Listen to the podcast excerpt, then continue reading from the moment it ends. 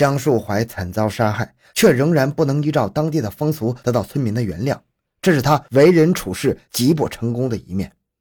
一个人之所以形成这样的结局，可能的原因只有两个方面：一是这个人犯了众怒，使他成了众矢之的，山村里代代相传的铁律才会失效；二是这个人可能是那种具有霸王性格的人，他伤害的人多不说，而且发生的频率也很高。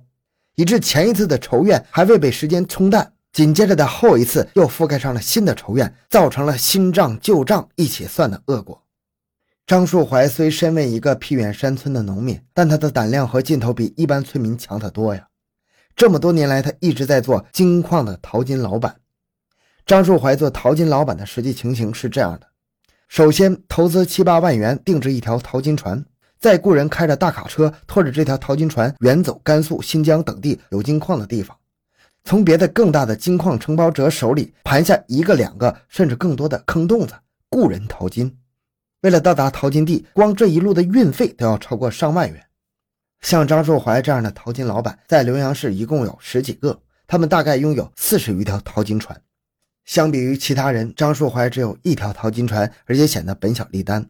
这就使得张树怀常常不得不借此经营，而这种几乎成为习惯的小打小闹的借资行为，也始终让他无力扩大经营规模。利润有限，当然还款乏力。还款乏力，在债主们眼里就是借钱不还，就是赖账。这也让他在那个同在异乡异地谋生活的家乡人的圈子里信誉尽失啊！他也经常因为借钱还钱的事儿与人争斗不休。村里几乎所有被民警调查的人都不约而同地谈到了同一件事儿。镇头镇金盛村村民梁某曾被张树怀雇佣到甘肃等地淘金，本是同村村民，又成了主顾关系。一开始，梁并未对这种改变了的身份后面的隐藏的真实内容做一些心理准备。他总认定一条：不管张树怀如何与人合不来，但自己作为一个自祖辈就住在一起的乡邻，他总是想着张树怀不至于做的太出格。梁随着张树怀到了甘肃的阿克塞县红图金矿。只有到了目的地后，梁才真正知道了事情远不像他想象的那么简单。张并没有因为梁是他的同村人就对他另眼看待。梁在坑洞子里所要承担的体力活，与同被雇佣的其他省的淘金工相比，没有丝毫的区别。每天要劳作十二到十四个小时，肚子吃饱在这里更是成了一种奢望。天天都是吃了上顿没下顿。梁某唯一受到的眷顾，就是张树怀的妻子隔三差五的要梁做饭。梁因为是张树怀的同村人，做出的饭菜口味是相同的。梁开始一直强迫自己隐忍着，但是后来这种眷顾越来越多时，梁决意选择拒绝。那是一个寒冷的傍晚，已经在坑洞子里熬了十多个小时的梁，实在是有些支撑不住了，摇摇晃晃地躲进工棚。可屁股还没落座，张琪就进来了，指令他去做饭。梁一语不发，默默地摇了摇头。就是这么一个摇头的动作，一下子就捅了马蜂窝了。张七暴跳如雷，跑进灶间，操起一柄锅铲，对着梁的脑袋就是一下。梁顿时血流满面。听到动静的张树怀也赶了过来，不问青红皂白，挥拳就打。夫妻俩把梁打得浑身上下伤痕累累，倒在地上不能动弹。淘金地周围多少里地都是没有医院的，要看只能到县城。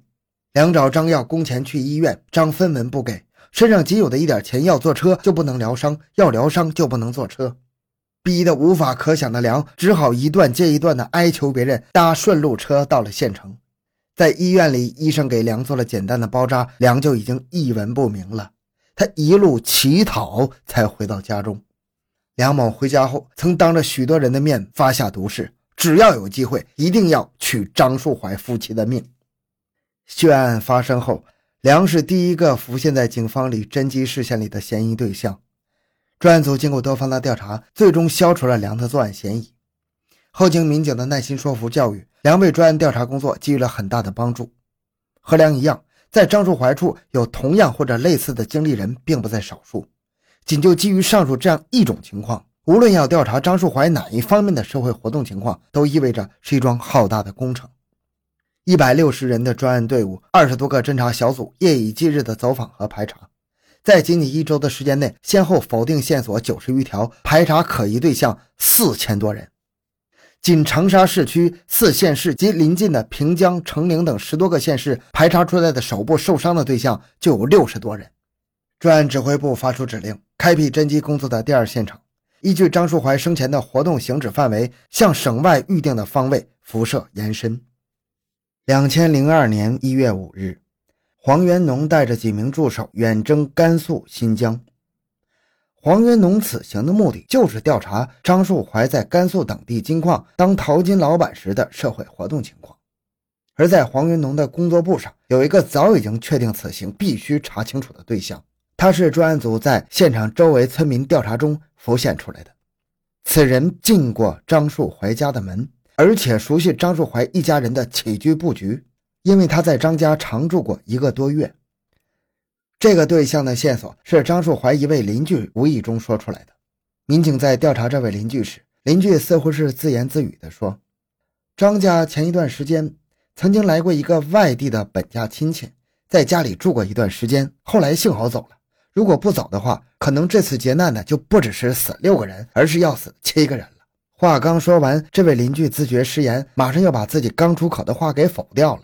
他说：“哎呀，错了错了，应该是这个亲戚不走就好了。那个伢子长得蛮敦实的，打起架来对付一两个人肯定没问题。要是他出手帮忙的话，那晚张家六口人也不会那样容易被全杀光的。”民警立即揪着这句话的尾巴往深里追。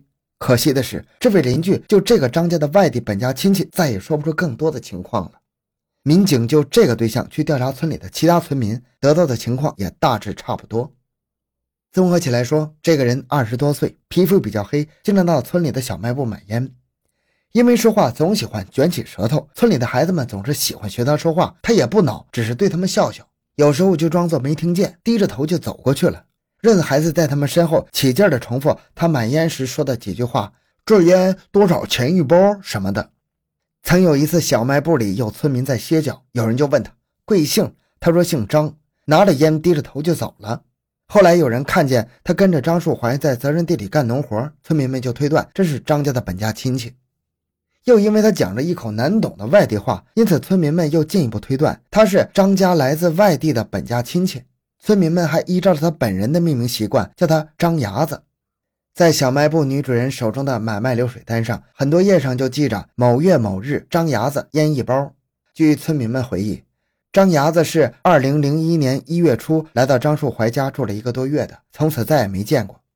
其实民警们手中原本还有一条标准是可资调查的，那就是村民口中的张家本家亲戚身高。无奈从村民口中实在得不到一个确切的答案，只好作罢。在推测这个张伢子的来源及去向的时候，黄元农和陈米云叫民警们找全村的小孩，让他们一遍又一遍地模仿张伢子所说的话。根据孩子们的模仿口音录音，黄元农大致可以推断张伢子是操西北口音的。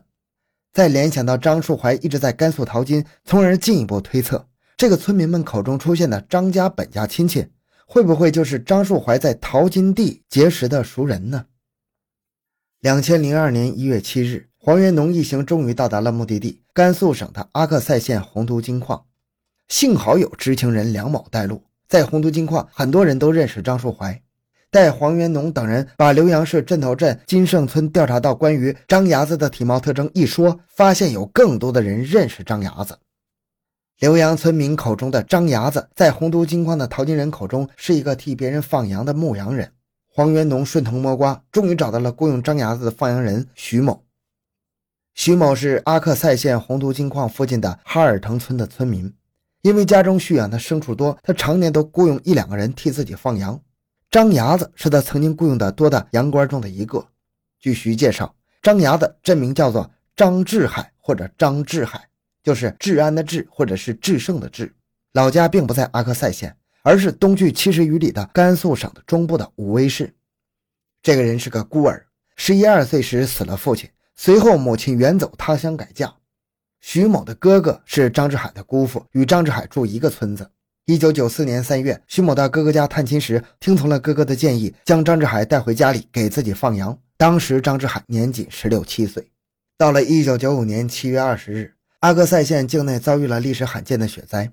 张志海和另一个同是徐某雇佣的羊倌蔺某放养的羊群，一夜间冻死了六十多只。张健脱不了干系，便独自一个人下山，不辞而别了。后来才知他投奔了他在新疆工作的叔叔，并在叔叔的帮助下参军入伍。两千年八月，已经退伍复员的张志海又回到了徐某所在的哈尔腾村，开始是在当地的一个基建工地打工。因为包工头无法兑现给他工钱，张便推走了该包工头的一辆自行车抵付自己的工钱。